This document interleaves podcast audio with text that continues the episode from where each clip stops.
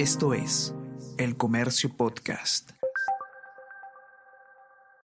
Hola, hola, ¿cómo están? Buenos días, espero que hayan amanecido bien. Está con ustedes Ariana Lira y hoy tenemos... Tenemos que hablar con Ariana Lira.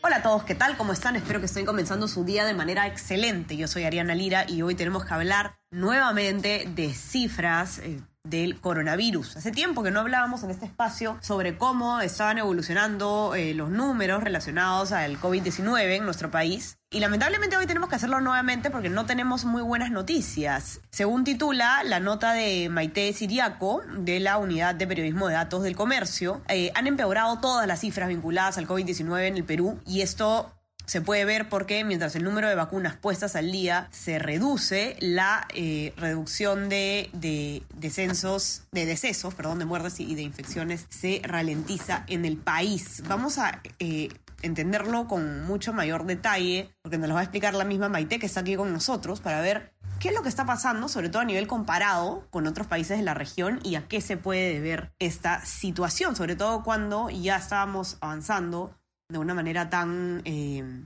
veloz eh, y adecuada con la, el ritmo de la vacunación. ¿Qué tal, Maite? ¿Cómo estás? Bienvenida de vuelta. Hola, Ariana, qué gusto.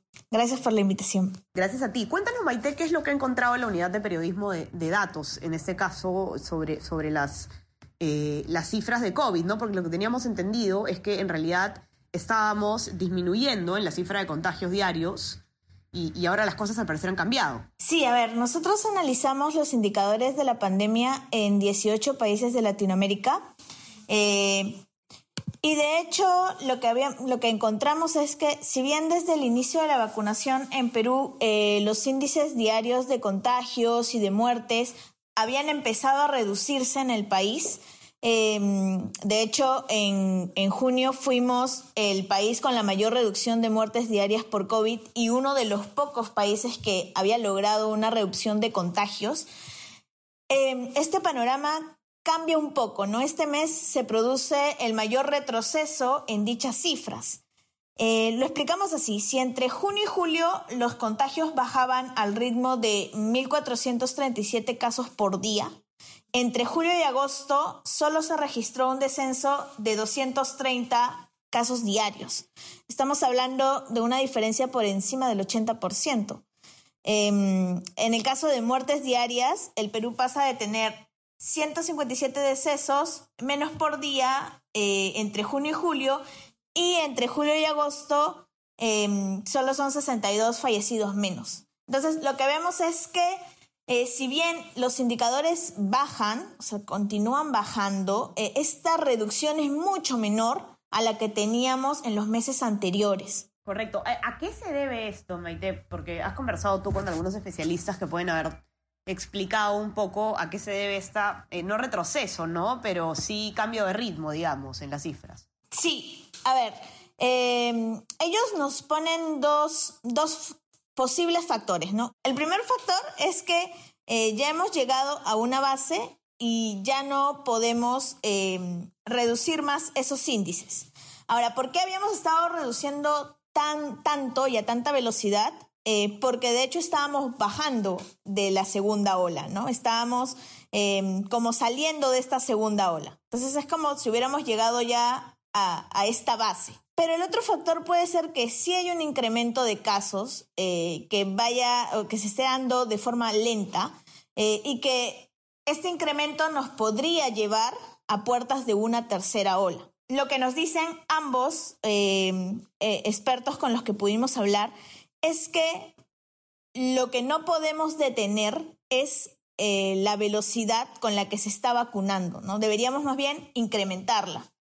Pero ese es un punto que hemos encontrado también en el análisis y es que estamos reduciendo eh, la cantidad de vacunas que eh, administramos al día. De hecho, em, íbamos subiendo, esa era la constante eh, cada mes, pero entre julio y agosto y estos primeros 15 días de agosto vemos como un retroceso em, estamos aplicando en promedio 15.000 dosis al día menos de lo que aplicábamos en julio. O sea, hemos pasado de administrar 180.000 dosis diarias en julio a eh, casi 165 mil dosis diarias en agosto.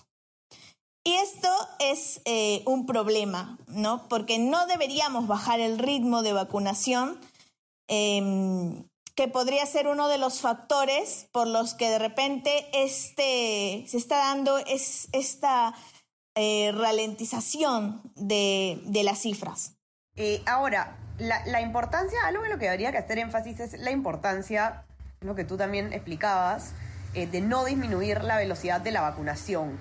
¿A qué se debe la, baja en la velocidad o la disminución justamente de la velocidad de, de, la vacunación? Estábamos a un ritmo, digamos, eh, que se había saludado y ahora ha habido pues algún tipo de, de nos hemos como desacelerado, ¿no? En el ritmo de vacunación. Sí.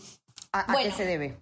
Em, lo que hemos visto eh, justo en estos, en estos últimos días es como una suerte de confrontación entre el ex ministro de Salud, Óscar Ugarte, con el ministro de Salud, Hernando Ceballos, ¿no? Em, Hernando Ceballos, de hecho, mencionaba, eh, declaraba que habíamos em, tenido como problemas con la llegada de las nuevas vacunas, ¿no? El gobierno anterior dejó un cronograma de llegada de vacunas, pero él mencionaba que eh, se había retrasado em, y que esto era un problema del gobierno anterior. Pero em, el exministro Ugarte lo que menciona es que en realidad se ha dejado este, este cronograma y que debido a, digamos, los problemas y la inestabilidad que se ha tenido en Cancillería, no se ha podido como eh, estar detrás de que efectivamente se cumpla, ¿no? Estar detrás de los laboratorios para que ellos cumplan con las fechas indicadas.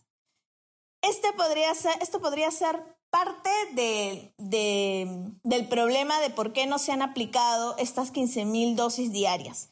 También está el punto en que eh, se ha estado aplicando la dosis de Sinopharm y que por eh, mala información Em, se ha tenido como problemas para que la gente acepte vacunarse con esta vacuna, ¿no? Entonces, estos dos puntos han podido em, ser factores muy importantes para eh, esta baja en la vacunación. Correcto. Eh, recordar siempre, desde este espacio, que la mejor vacuna es la que llega primero al hombro. Eh, no estamos en condiciones de poder eh, ponernos a escoger qué vacuna queremos recibir. La oportunidad está ahí, hay que vacunarnos. Eh, ninguna de las vacunas que se están aplicando no son efectivas para generar una respuesta eh, inmune contra la COVID-19. Así que, por favor, los que nos escuchan cuando les toque vacunarse, acudir a vacunarse. Esto puede, sobre todo en un contexto en el que tenemos la variante Delta, que es eh, sumamente eh, transmisible, se puede evitar justamente el riesgo de enfermedad grave, hospitalización y muerte. Puede cambiar, eh, literalmente es un tema de vida o muerte. Los que quieran leer la nota de Maite y ver a detalle todas las cifras, que de verdad está muy interesante, sobre todo el comparativo con los otros países de la región, la pueden encontrar en nuestra versión impresa, los que tienen acceso, y si no, en nuestra web, elcomercio.pe para que puedan también utilizar la información eh, como prefieran. No se olviden también de que estamos en, eh, para que puedan escuchar todos nuestros podcasts, no solamente tenemos que hablar, sino todos los que tienen comercio para ustedes, estamos en Spotify y en Apple Podcast, y también si quieren recibir lo mejor de nuestro contenido a lo largo del día, se pueden suscribir a nuestro WhatsApp, El Comercio Te Informa. Maite, muchísimas gracias por estar aquí con nosotros hoy día. Te mando un abrazo. Gracias a ustedes, un abrazo de vuelta. A seguir cuidándose entonces, y ya saben, a vacunarse los que tengan la oportunidad no lo piensen dos veces. Ya conversamos. Chao, chao. Esto fue Tenemos que hablar.